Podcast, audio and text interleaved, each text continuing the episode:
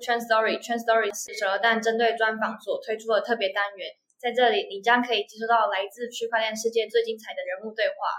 好的，大家今天好久不见，没错，来到我们两周一次的人物专访单元。今天我们隆重的邀请到了一位帅哥来到我们的节目，然后来跟大家介绍关于就是资产安全的一些观念啊，或是重要性。相信有很多的新手，其实在币圈里面最想要做到的事情，可能就是赚钱了嘛。但是其实在这个圈子里面，又比起传统股票市场来说，又多了很多的风险，像是可能你一个不小心乱按。按钮或者是乱开网站，你的钱可能就会因此不小心不见。甚至是呃，其实，在上一集大家如果有去听，就是 Alvin 跟鲁易介绍的开始的时候，应该有听到我其实，在四月一号愚人节当天，跟周杰伦一样，有被骗我的，被骗走我的钱。对，所以今天我们隆重的邀请到了就是酷比的 Michael 来到我们的节目。Hello，Michael，可以请你先介绍一下自己跟酷币吗？嗨，大家好，啊，谢谢柳柳邀请我来参加这节目。那我是 Michael 欧，然后啊，中文叫欧世迈，我是酷币科技的执行长。酷币科技是二零一四年成立的公司，然后现在全球有八十人。我们最主要的呃 To C 的产品叫做 Cool Wallet，它是一个世界上最薄的冷钱包，它是信用卡大小。的呃电子钱包，让呃用户可以把私钥安全的存在离线的环境中，然后并且有呃蓝牙加密蓝牙，让呃用户可以简单的用手机操作它啊，所以简单来说就是让用户能够呃随时随地安心的做交易。好的，感谢 Michael 的介绍。那我就也想要再问一下，那当初为什么 Michael 你会想要就是有的这个这个产品？因为因为什么样的契机想要创办酷币？我在二零一四年创办酷币科技的时候的初衷啊是这样的，我当时觉得呃比特币区块链是个很屌的新的发明，它有很大程度会啊颠覆整个金融产业。那但是当时呃二零一三一四的时候有非常大的。骇客新闻就是日本的最大交易所 m o n g o x 啊被骇客攻击，然后就是世界上八成的交易量都在那边，然后就造成整个币圈几乎崩溃。那我就觉得哦，虽然这技术很好，可是啊需要让它有一个更安全啊，并且让使用者更放心又更方便操作的环境，这个这个产业才有办法真正走向主流。不然你说啊三不五时就有骇客事件发生，你要一般的呃。民众怎么去接受这样的一个新的产品、新的技术是比较困难，所以我创立酷币的初衷就是希望做一个最安全又最方便的钱包，让啊每一个去无论是交易、买卖、持有虚拟货币的用户啊都能够啊放心、安全的使用它。那我其实也蛮想要，就是个人问一下 Michael，你在创办 o a 其实从二零一四对吗？二零一四是吗？对，二零一四年创办。二零一四到现在，其实也算是应该历经了几个牛熊。你自己在这中间过程，你的心态上面有什么样的转变，或者是说你中间有遇到什么样的故事，会觉得特别印象深刻，然后可以跟我们分享一下吗？对，好好，这个问的非常好。嗯，的确，二零一四到现在真的是非常多的牛熊啊。然后 啊，不仅如此，遇过这个比特币被宣告死亡的次数也大概不下上百次。所以人家说最近比特币啊三万四万，每个人都在说什么啊？是不是熊市来了？熊市来了！我说你们真的没有见过真正的熊市，真的真的。对，那我我见过真正真正的熊市是比特币跌到一颗剩两百多美金的时候。两百多两百多那个是什么时候啊？好像一四还一五年之前。哦，那个时候我还没有进去，我还没感受到可那个那么可怕的可怕。对，那时候真的是可怕，不是开玩笑的，就是因为跌到一个谷底，然后呃，这个行业又那时候缺乏呃大量的资金进来，然后呃连人才都不多，然后市场也很冷淡，所以当时公司还我们都一度怀疑说，哎，自己真的选对产业了吗？对，那阵子对，真的是自我怀疑，那阵子真的很辛苦，因为。那时候产品也还没有做出来，然后呃公司还在烧钱研发，然后呃又因为币价很低，所以市场萎靡，也募不到资金，也没有客户，所以好黑暗哦！天哪，真的那那个还有一一一度五个月公司发不出薪水啊。那那时候团队就是五个月发不出发不出薪水，但是也都还是坚持，还是坚持住吗？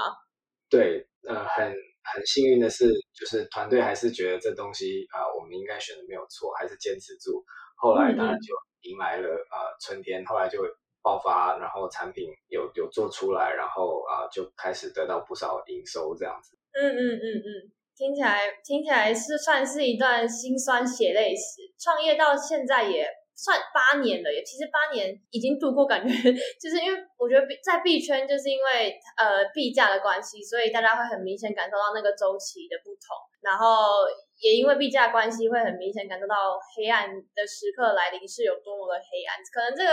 速度也比较快一点，然后那个转变也会很快很快，所以在这边的抗压、抗压、抗压力好像也要比起别人要多很多，才有办法继续坚持住。我其实蛮佩服这样子。对，那有没有什么其他的故事，就印象深刻的故事？不论是你，或者是团队，或者是你们在做一些其他事情的时候，呃，有没有什么觉得有趣的事情可以分享给我们听众知道？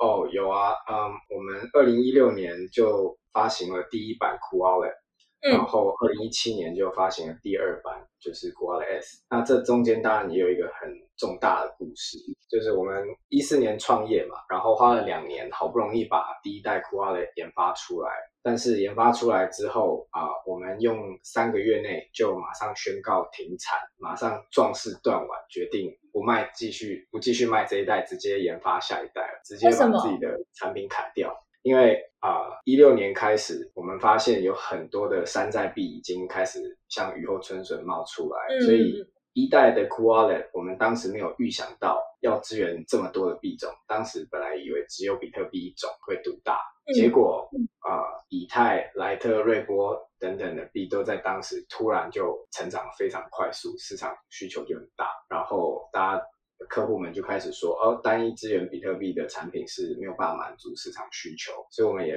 不犹豫，就三个月砍掉重练，然后就开始开发第二代，然后后来也证实这个决定是对的，因为我们花了大概啊八个月开发完产品，开始卖之后就呃就卖了还还还不错的成绩这样子，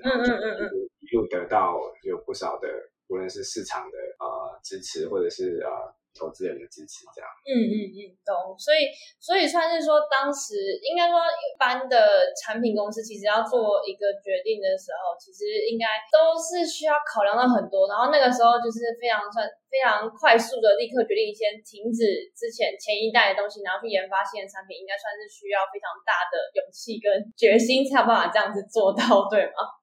对，你要想象我们酷蛙的一代开发出来之前，我们曾经还五个月拿不到薪水的发不出薪水的情况下，我们还自己砍掉产品再重练，这是要下多大的决心？不过这件事就是这件事，当然就是在反映出币圈的一个现实状态，就是啊、币圈的脚步变化真的很快啊、你可能今年决定做的啊、方向，可能在明年就需要大幅度的修正，因为市场可能又多多做了什么新的功能必须去支援他这样。确实是。那其实其实像现在市场上面也是有不少就是种类的钱包选项。那 Michael，你觉得啦？就是因为我们听众其实很多可能他们本身还没有这么完完全全投入币圈，所以他们在选择冷钱包上面，就是因为我们也遇过蛮多用户来问我们说，哎，觉得 q u a l 好吗？或者是其他冷钱包可然后他们适不适合？你觉得他们应该要怎么样去选择一个好的，或者是又是适合自己的钱包呢？呃，我觉得首先要先用户要知道自己的使用习惯是什么，他是习惯在手机上啊、常常移动中去做交易呢，还是他平常只会在坐在电脑前面的时候去做，不论是虚拟货币或者是 NFT 的交易，因为呃这就会决定了他呃的这个冷钱包的啊、决定，因为像 Ledger 或者是 Treasure，他们啊、比较强的是支援电脑桌机或者是笔记型电脑的这种啊、呃功能还有界面。那嗯 Cool Wallet 比较强的就是支援啊、呃手机的这个界面，所以呃像 Ledger 跟 Trezor 他们啊、呃你如果说平常要带出门是相对比较不方便一点，因为啊、呃它的体积比较大，你可能要多一个口袋或是多一个包包去装它。那呃对有些用户来说，他可能觉得如果他没关系，就久久交易一次，然后而且只有在家里或在定点有电脑的时候才交易，那他就很很 OK，适合买这种啊比较大型的啊钱包。那如果是呃有些用户他觉得哦每次进场出场的时机点都很重要，都不能错过，看到好时机就要下手，所以他随时随地都能交易这种。那它就很需要 Cool Wallet，因为 Cool Wallet 就是跟信用卡一样大，那你可以随身携带放在你自己的皮夹里面，然后拿出来直接跟手机就可以开始交易。哦，所以其实现在就是应该说，比如说像我自己，其实我就蛮 care，其实。进出场的时机啦，就是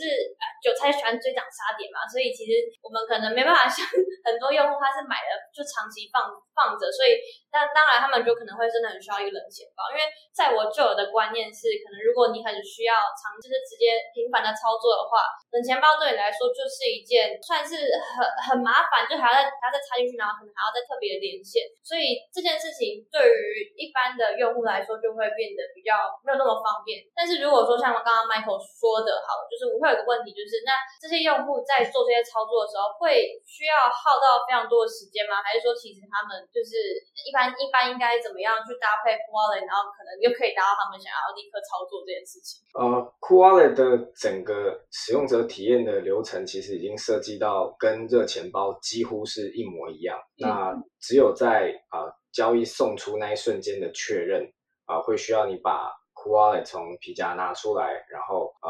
开机，然后按下卡片上的确认按钮，按几下去确认它。那这个动作就会比你原本使用热钱包多出可能十到十五秒的时间。懂，但是基本上它因为是还是是冷钱包，在安全性上面还是降低了很多的风险系数，然后也提高了安全性，对吗？可以这样理解吗？没错，你理解完全正确。因为冷钱包啊，它最大跟热钱包的差异就是它的私钥是完全存在离线环境，然后呃交易也一定要透过啊按上按按那个库瓦的卡片上那个按钮才能啊完成交易。所以这两个安全措施在，还是会啊比较大程度的保护用户资产。了解了解，因为其实那个时候我也有自己购买一个库瓦勒，只是。我自己个人的资产观念或者是那种使用习惯，其实真的没有好。对，其实就像我前面有提到，因为我我被骗了之后，其实我自己也有 去回去好好检讨我自己，然后重新审视一下我自己可能个人习惯上的问题，因为。可能有很多人，他们在一开始的时候，其实并没有这些基基本安全的观念，然后就会觉得，反正我只要呃自己可能平常是在做操作的时候，有稍微看一下就好，或者怎么样。说真的，就是。呃，还是就是会有一个万一啦。对，那 Michael 你自己有听过？就是虽然说你其实就是在做资产安全的一间公司，那你有你有身边的朋友有被骗的经历吗？然后你有听过就让你觉得也很荒谬的事情吗？哦，很多哎，我真的创业八年来听的太多，听到都麻木了。然后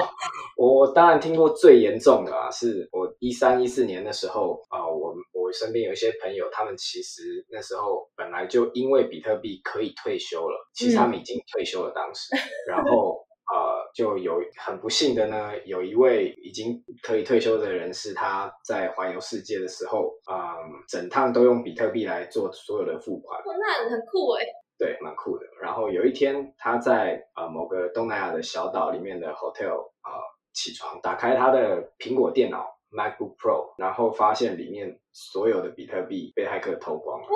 全全部吗？全部，然后就全部都没有了。全部电脑里的全部不见了。还在东南亚的小岛上。对，那这件事情很恐怖，就是因为当时大家觉得苹果电脑的啊资讯安全已经比一般 Windows 强很多了。然后当时他用的又是啊当时最大的就是热钱包 Bitcoin Core 的钱包这样，然后没想到还是发生被盗的事情。他事后也当然找了各种治安专家去研究到底是怎么被偷的，但是也是没有一个百分之百明确的答案。然后这这当然是一个被骇客攻击。但是找不到漏洞的地方，然后还有很多人是啊，平常可能钱存在啊一些浏览器插件钱包上啊，或者是一些热钱包上面，也是有一天突然就说，哎，怎么里面的 NFT 或者是币不见了？也是有时候常常找不到头绪。像这种事情我都听蛮多的。嗯嗯，那我我我比较好奇是那个那个被偷的那个，就是还在环游世界的人，他他是不是现在就成为你们最大的顾客、忠实顾客或是粉丝？因为他觉得这件事情应该对他来说造成心理很大的阴影吧。那这个人，我必须说他真的很屌。嗯，他在被偷光之后，刚好因为那时候价格还是很低，所以在啊一四一五年，他又再一次 all in 比特币，太勇敢了吧！重新重新开始工作，所有的每一分收入以及过去投资的啊刚好不在自己钱包里面的币收回来的地方，然后再全部 all in 进比特币一次，然后他又光荣的再退休一次了。嗯，天哪！但但他这次应该是有选择好好的保管自己的资产的吧？这一次有肯定，他就有用好好的用酷奥的去保。可以可以，这这好适合当做你们就是做一个就是可能之后有品牌故事、人物专访的时候，也可以作为一个 branding 的好故事，非常适合。这个这个朋友非常。很厉害，我很佩服啊！被骗了，然后还就东山再起，但是就是一个非常好的教学案例，请大家一定要务必好好保管资产，不然 就有可能会在你度假的时候发现你全部都什么都没有了。那我我也想要再接着问，那如果因为像我们现在的听众，他们可能对于自己没有。被骗这件事情感到蛮骄傲的，但是可能也相对就是会忽略到一些资产安全的观念。那 Michael，你可不可以就是给一点建议，就是说，如果说想要保护好资产啊，或者是不论是使用 Cool Wallet，或者是在其他的方式上面去做一些小心小心一点，那你有没有什么样的建议可以给这些听众呢？有，好啊，我这边当然为了这节目，我也列了很多啊小小尝试，希望给观众带来一些帮助。那当然用冷钱包是基本的，然后第二个就是啊，不同的用途要存在不同的账号或不同的地址上。例如说，呃，通常冷钱包都有所谓的 HD 结构。就是一个钱包可以有很多个地址，那我们都会建议用户把不同的资产、不同的功能放在不同的地址上。例如说，呃，你平常会连 DeFi 网站的就用第一个地址，然后会用 NFT 的就第二个地址，然后会跟呃交易所互动的就例如第三个地址，跟会跟朋友互动就第四个地址等等，就是需要分分开功能。那这样的好处是啊，万一某某一个智能合约，或是某一个服务器，就是真的很不幸的被骇客挟持了，去放进一些恶意的智能合约，让你误签了，那你的损失也不会这么重。之外，也比较好去呃 identify，比较好去呃发现到底是啊问题出在哪一方。那除此之外，当然重要的是绝对不要暴露你的助记词，也绝对不要把你的助记词呃输入到任何网站，也千万不要把助记词输入到别人给你的打开过的钱包，也不要从 Google 的呃 Play Store 跟 Apple 的 App Store 以外的来源安装钱包的应用程式，然后呃永远确保你的。软体、韧体更新到最新的版本，然后只从官方来源安装你的这个网络浏览器或者是插件，然后提防诈骗网站，确定所有的 URL 都以 HTTPS 开头，然后要啊小心诈骗的 DApp。当你收到陌生的 DApp 连接的时候，例如钱包身份验证或空投，一定要再一次检查 DApp 的真实性，因为很多人就是这样被骗。然后，嗯，还要依照呃，还要检视你的代币是否核准并撤销未使用的代币。这个可以上那个呃 EtherScan 的 Token Approval Checker 去看。对，因为一一般的人可能他们真的也不知道要怎么样去知道自己现在在 买卖的是假代币还是真代币，我觉得这是币圈很大的陷阱。对，还有我们还遇过那种啊，他以为他收到了 USDT，哎，结果他的 USDT 怎么跟别人都长得不一样？对，真的很多陷阱。然后再就是币圈也非常多的啊诈骗资源账号。就是诈骗客服账号，就是整天都有人去啊模仿 Cool Wallet 的啊客服，然后去骗用户说，而我们是客服来协助你，告诉我们你的助记词好吗？这样，嗯嗯嗯嗯，那这时候就要大家知道，我们官方是绝对不会跟客户要他的助记词的，所以千万不要上这种当。嗯嗯嗯，那会有假的 Michael 出现吗？还有我是我是酷币的 CEO，请给我你的私钥，有这种有这种事情出现过吗？这种也真的出现过，像我的 IG 就常常被人家做一个假的，跟模仿我的 IG，然后去到处跟我的朋友啊，跟他们要比特币啊，还有人模仿我的。email 去跟我的员工呃要虚拟货币，那那有那那你就你后来是怎么样处理这件事情的？你会你会去你会去你是直接把它 ban 掉，然后还要跟员工通知说哦，sorry，那不是我的是 scam，还是说其实这些人最后他们自己也办法知道说其实根本不是真的 Michael，就是。当然，就是以以呃 policy 来说，大家知道我不会去跟人家要币嘛。那如果真的有接收到这种讯息，不妨就打一通电话给我，再一次确认，也没这么难。然后啊，再就是呃，像那种社群社群账号的呃假账号，我都会把它截图下来，然后放到我自己的社群上面给大家看，说，哎，那那是假的，大家要小心。然后请大家一起检举假账号，要找大家一起帮忙你，然后把这个假的假的 Michael ban 掉。对啊。哎，那那那除了，其实以上就有超级多点，就是针对这些可能还没有一些安全观念的新手们，就是我觉得算是提供了很好很好的建议，然后也非常的明确，请他们要小心这些事情。那我我也想要再问一下 Michael，说，那像你做 Cool Wallet，那你觉得钱包的未来会是什么样子呢？或者说钱包就是在整个区块链产业里面，他们之后会能够提供用户什么样的价值，或者是其他的功能？之类的，好，呃，我觉得这个问题问得非常好。现在整个币圈啊的趋势都在走向越来越去中心化，就是越来越 Web 三，像各种 DApp 啊，嗯，DeFi 啊，都是让用户要主动把他自己的钱包接进去。啊，才能使用，就是这些去中心的服务，它本身不提供创建账户的功能给用户。在这个趋势里面，其实钱包啊扮演的角色就变成一个啊流量入口，它变成一个 gateway。那啊，它带用户给啊这些 DApp、DeFi 的业者。那同时啊，钱包也渐渐变成需要帮用户做把关的工作。因为也要去啊，时候有时候要 filter 一些好的项目跟不好的项目，像我们啊会把好的项目直接放在 Wallet 的 Marketplace 里面，像嗯我们在前几个月把世界最大的那个 NFT 交易平台就直接内建到了 Wallet 的 Marketplace，让用户可以啊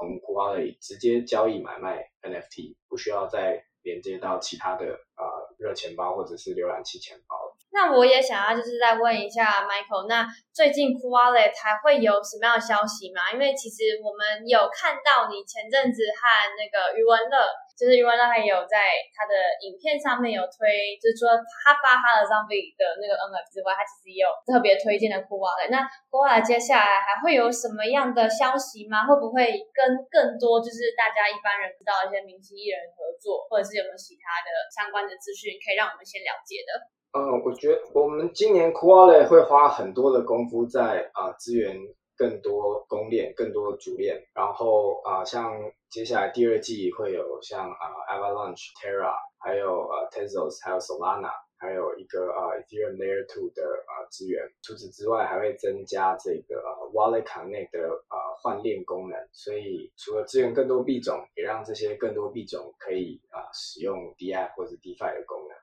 然后也会在钱包里第二季推出一个啊比特币的 deposit 赚取年化报酬的功能在里。哇，所以呃，像我刚刚听到关键字 Avalanche，其实最近 Avalanche 在币圈里面就蛮火的，所以我其实也还蛮期待这个功能的。还有再就是其他刚刚 Michael 提到的，我觉得也是，如果说你现在就是我们听众。朋友们，如果你现在没有还没有使用过冷钱包，我觉得不妨就可以上 a l 官网去添购也看看，因为真的啦，就是放在钱包里面，真的我觉得很方便。其实大家如果有看我的 TG，我的 Telegram，其实我有一张大头贴，就是拿着 w a l 拍照。其实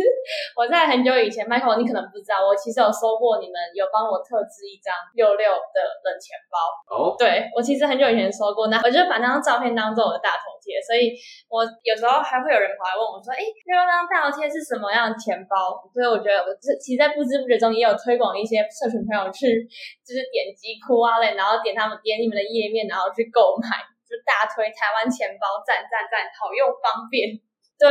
但我还是会想要帮我们的听众朋友，可能争取看看一些福利啦。就是 maybe 我们可能可以在这个 podcast 之后再来谈一下。对，觉得我们的听众朋友其实在在买冷钱包上面其实是很有想法，然后也会很希望可以有呃保护资产的这个这件事情啊。对，好，那我们今天应该差不多到这边，然后也非常感谢 Michael 以上的分享，然后尤其是刚好听到你创业到现在已经八年，然后有历经过牛熊，我觉得这件事情其实是很难得的一件事情，然后包含是其实在动荡非常大的币圈里面能够坚守。自己想做的事情，然后也坚持了八年，然后至今也都还在为同当时的初衷努力，是一件非常敬佩的事情的。对，然后也非常感谢你今天可以来到我们的节目，然后跟这些听众们分享很多关于资产安全的，就是一些知识或者是对资讯。那我们今天就差不多到这边，然后如果